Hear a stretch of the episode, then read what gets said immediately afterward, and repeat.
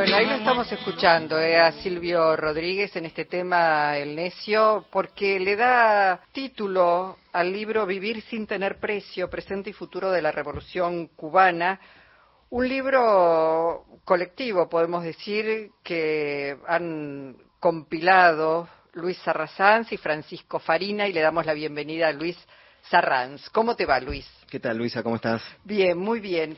Bueno, vivir sin precio eh, eligieron bueno, un, tema muy especial de Silvio que participa en este libro. Exactamente, sí. Silvio nos eh, autorizó a publicar dos textos, uno que escribió este año y otro que escribió cuando se recrudeció el embargo, el bloqueo que sufre Cuba desde hace más de 60 años. Eh, y bueno, así que como vos decías, es un libro colectivo, un libro coral, porque participan diversos autores de Argentina y de Cuba. Y eligieron eh, volver a hablar sobre la revolución cubana porque se están cumpliendo 65, años, nada más ni nada menos. Exactamente, la excusa del aniversario eh, nos propone, digamos, la idea de, reflexionar sobre los desafíos que atraviesa Cuba. Eh, bueno, porque por supuesto el mundo cambió muchísimo de 65 años atrás, el capitalismo se ha erigido como una hegemonía global, pero sin embargo Cuba está ahí, está mm. de pie, entonces la idea es eh, reflexionar colectivamente sobre esos desafíos actuales y futuros. Presente y futuro, eh, de revolución lo plantea en, uno de los primeros textos Atilio Borón hablando de la necesidad de, sin borrar lo que es la revolución, pasar a, la etapa de la evolución, ¿no? Sí, también ahí retoma un concepto de Silvio, que es, digamos, eh, en vez de que empiece con R, que empiece con E, ¿no? La evolución de la revolución. Bueno, porque por supuesto, tiene, Cuba tiene que ir incluso actualizando y evolucionando hacia ciertas cuestiones que son los desafíos que plantea la coyuntura actual. Eh, y eso también lo saben los cubanos, porque además hay muchísimos cubanos, la mitad de la población, que no vivió en el momento que triunfó la revolución, entonces dan por sentado también muchas de las conquistas que ha generado la revolución y que no son algo natural, sino que han sido construcciones de, muchos años de lucha. ¿no? Pues sabes que te escucho y pienso, bueno, ¿por qué no hacer un paralelo con lo que pasa en la República Argentina, que estamos celebrando los 40 años de democracia? Eh, ¿Cómo hablarle a las nuevas generaciones? Sobre lo que fue vivir en dictadura, sobre la democracia, digo, los derechos conquistados y adquiridos, muchos de los jóvenes ya nacen, digamos, en democracia y con esos derechos.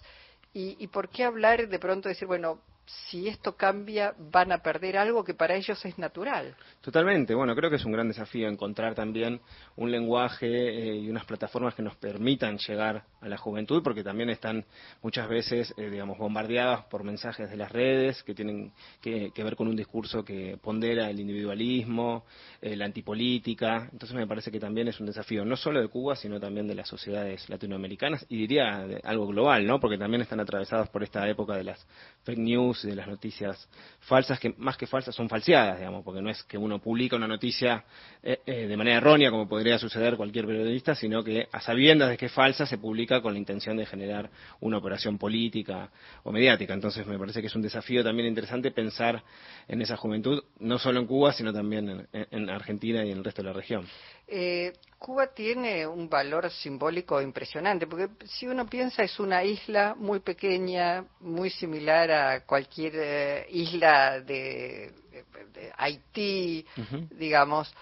Eh, sin embargo, ha sido el, objeto permanente de los Estados Unidos, digamos, del imperio, digo, sigue bloqueada, no, digamos, ¿Cómo hoy los jóvenes entienden eso?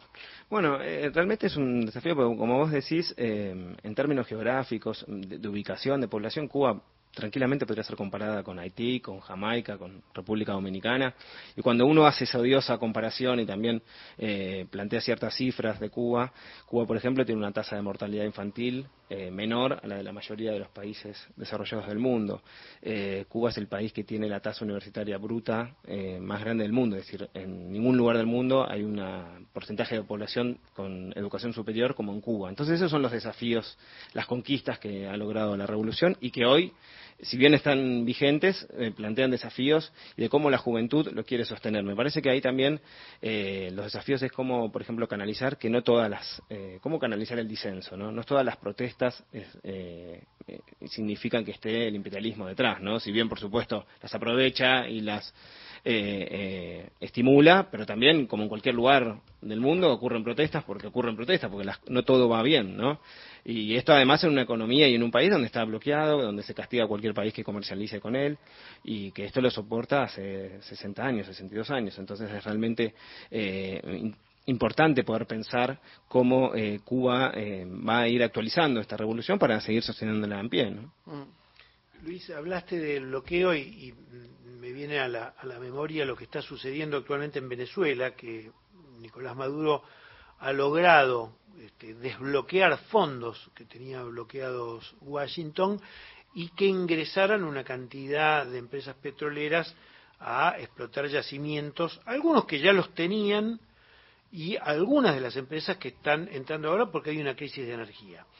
Eh, en el caso de Cuba no tiene petróleo como para atraer a Washington. La pregunta es, ¿Qué le puede interesar a Washington que tenga Cuba, además del turismo, además de la salud, además de los indicadores que vos mencionabas, qué puede tener Cuba para entrar en ese concierto que hoy por lo menos en el continente americano no parece tener eh, interlocutores? Me refiero, desde mi punto de vista, Venezuela y Nicaragua no son interlocutores de un buen futuro para Cuba.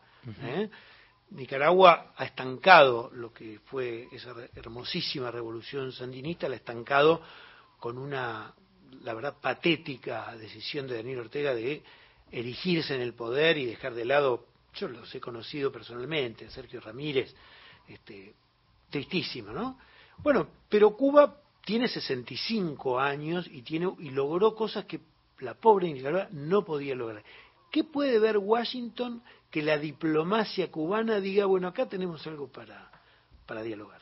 Es difícil pensarlo en términos económicos porque, como bien vos decís, bueno, Cuba es una isla donde su principal producción es el azúcar, eh, y además, bueno, con, el bloqueo y con diversas eh, eh, estrategias que ha llevado a cabo el, imperialismo sobre Cuba, eso ha, ido mermado. Entonces, no tiene una, un recurso estratégico natural como tiene Venezuela, pero sí Cuba lo que tiene, por ejemplo, es una diplomacia que ha forjado a lo largo de todos estos años, que hace, por ejemplo, todos los años cuando se vota respecto del bloqueo, salvo dos países, que son Estados Unidos e Israel, el resto vota en contra del sostenimiento del bloqueo. Igual se mantiene, digamos, ¿no? Hay tres o cuatro países que se abstienen, pero el resto vota definitivamente en contra. Y esto ha ido creciendo a lo largo de los años, entonces también habla del trabajo diplomático que ha llevado el gobierno revolucionario de Cuba. Me parece que ahí lo que se juega es la cercanía, digamos, Estados Unidos siempre concibió a Cuba como parte de su territorio, eh, incluso la enmienda Platt lo consideraba de esa manera, ¿no? que cualquier país eh, europeo que, que, intentara comercializar con Cuba debería también entablar relaciones con Estados Unidos. Entonces, desde el primer lugar, digamos, fue pensado como de alguna manera como el patio trasero y en los momentos previos a la revolución era un lugar donde bueno básicamente eh, estaba el juego digamos la prostitución era como eh, elementos que desde Estados Unidos eh, el prostíbulo cercano el prostíbulo cercano y esto se corta con, con la revolución después el, el, bloqueo se va endureciendo y va teniendo distintas etapas y en algunos momentos se logra restablecer las relaciones diplomáticas, pero así todo, bueno, me parece que el desafío es eh, cuál es el, objetivo del bloqueo, ¿no? Porque en el momento era que volteara al gobierno. Corregime, Luis, si, si en, algún momento, dado que la Unión Soviética le convenía tener a Cuba como un socio económico, le compraba el azúcar un precio político. Este, como son todos los precios, digamos, el precio del petróleo es un precio político. La OPEP se reúne y dice, siendo de no, 90, 80, a ver, juguemos las cartas y vemos a cuánto fijamos el precio del barril. En el caso de Cuba, hoy día el principal ingreso de divisas es el turismo. Es el turismo más las remesas de los cubanos que están en el exterior que les mandan a su familia. Es decir, que ya el hecho del cubano que se va y que se va indignado con la revolución cubana, porque muchos de los que se van, hasta te diría por una razón, por una razón antropológica, el rechazo es notable. Eh, entonces, ¿cómo se puede lograr que esa plata que llega como remesa familiar se convierta en algo que, que no tenga que ponerte a vos en depender de tu hermano que está trabajando en California 12 horas por día en un bar. Bueno, eh, una de las cosas que eh, intentó desde el inicio de la revolución es ampliar esas bases de solidaridad, ¿no? Eh, construir herramientas de solidaridad. Por eso Cuba, digamos, tiene un desarrollo muy importante en lo que es el internacionalismo, ¿no? Con la exportación de médicos, de educadores, porque necesita, al ser una isla, indefectiblemente de esas bases de solidaridad. Y eso también está vinculado con los bloques políticos. Bueno, en el 62 la OEA o instancias de la OEA, todos los países de Latinoamérica rompen relaciones con Cuba, a excepción de México. Todo el resto de los países rompe relación. Se cumplen este año también 50 años del restablecimiento de las relaciones entre Argentina y Cuba, cuando asume Cámpora, se firma un convenio entre la Argentina y Cuba que restablece las relaciones. Pero en la década de los 2000, los que podemos llamar los gobiernos progresistas, el desarrollo de UNASUR, CELAC, digamos, y tenía también como intención, desde el lado, desde el punto de vista cubano, eh, fortalecer eso y también posibilitar un intercambio comercial que le permitiera diversificar su producción, porque por ejemplo no pueden entrar ni siquiera medicamentos, por eso Cuba ha tenido que desarrollar la producción de medicamentos propios. Y después respecto a la migración me parece que es un poco variopinta, digamos, sucede también como sucede en nuestros países que muchos mucha gente emigra por la situación económica, ¿no? Eh, como acá básicamente en el caso de Cuba es básicamente económica. Sí, claramente, eh, digamos por la, por la falta, digamos, o por lo aspiracional de eh, soñar con un futuro mejor en algún país del primer mundo. ¿no? Es, y además, respecto a la relación entre Estados Unidos y Cuba, cualquier cubano, llegue como llegue, cuando pone un pie en Estados Unidos, directamente es considerado ciudadano, a diferencia de un mexicano, un haitiano, un argentino. ¿no?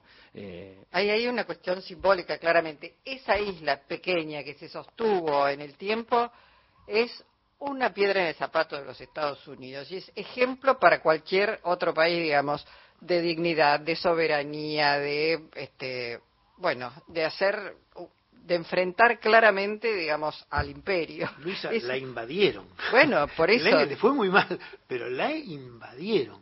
Por eso hay que decirlo, Cuba es una piedra en el zapato de los Estados Unidos. Y no es sé si se acuerdan el, faro. En El Padrino 2, cuando Michael Corleone va a visitar a Jaime Roth, y están celebrando el cumpleaños, la torta tiene la geografía de Cuba y la reparten entre todas las familias. Y Jaime Roth dice, por favor, que todos coman, que todos reciban su pedazo de torta. Toda la familia mafiosa que están ahí, ¿no? Claro. Claro, era el lugar de la mafia también. Claro. Eh, sí, realmente lo que vos decías, Luis, es, eh, además está a 90 millas de Estados Unidos, digamos. Eh, la distancia es muy muy poquita y entonces eso también lo convierte para Estados Unidos en un, lo ha convertido a lo largo de los años en, un enemigo potencial y, importante porque justamente para romper con ese ejemplo de lo que estaba generando en sus primeros años la revolución. Digo, acaban de detener a Rocha, un embajador norteamericano en la Argentina. Este, digo, por décadas espía espía cubano este, y Estados Unidos, bueno, este, digo, es, es todo un desafío para Estados Unidos Cuba y no me parece al revés. ¿Quiénes escriben? ¿Quiénes son todos? Nombrar los autores que han compilado. La idea, lo que, lo que eh, con Francisco Farina, que es el otro compilador, armamos como una lista de, buena fe, digamos, nos sentimos un poquito Scaloni en el momento de armar. Eh, ¿Hicieron video? ¿Hicieron video para anunciar? La idea de generar, bueno, referentes, especialistas que pudieran abordar desde Argentina, desde Cuba y los invitamos a participar, las invitamos a participar y la verdad que se sumaron muy generosamente y participan Silvio Rodríguez, Jorge Fornet, que es uno de los directores de Casa de las Américas en Cuba, Mariela Castro Spin, que es eh, la persona que está a cargo de todas las políticas de género en Cuba y además la hija de Raúl Castro, Pedro Brigger, Estela Caloni, Ernesto Teuma, Atilio Borón, Fernando Borroni, Magdiel Sánchez Quirós, Claudia Corol y Yanis Calugo, que es del Centro Martin Luther King de Cuba, son quienes participan. ¿Y está editado? Por Marea Editorial. Bueno, eh, lo leeremos con mucho, mucho interés este, para seguir conociendo más de, no solamente de la historia, sino del presente y el futuro, porque está claro que ya no está Fidel.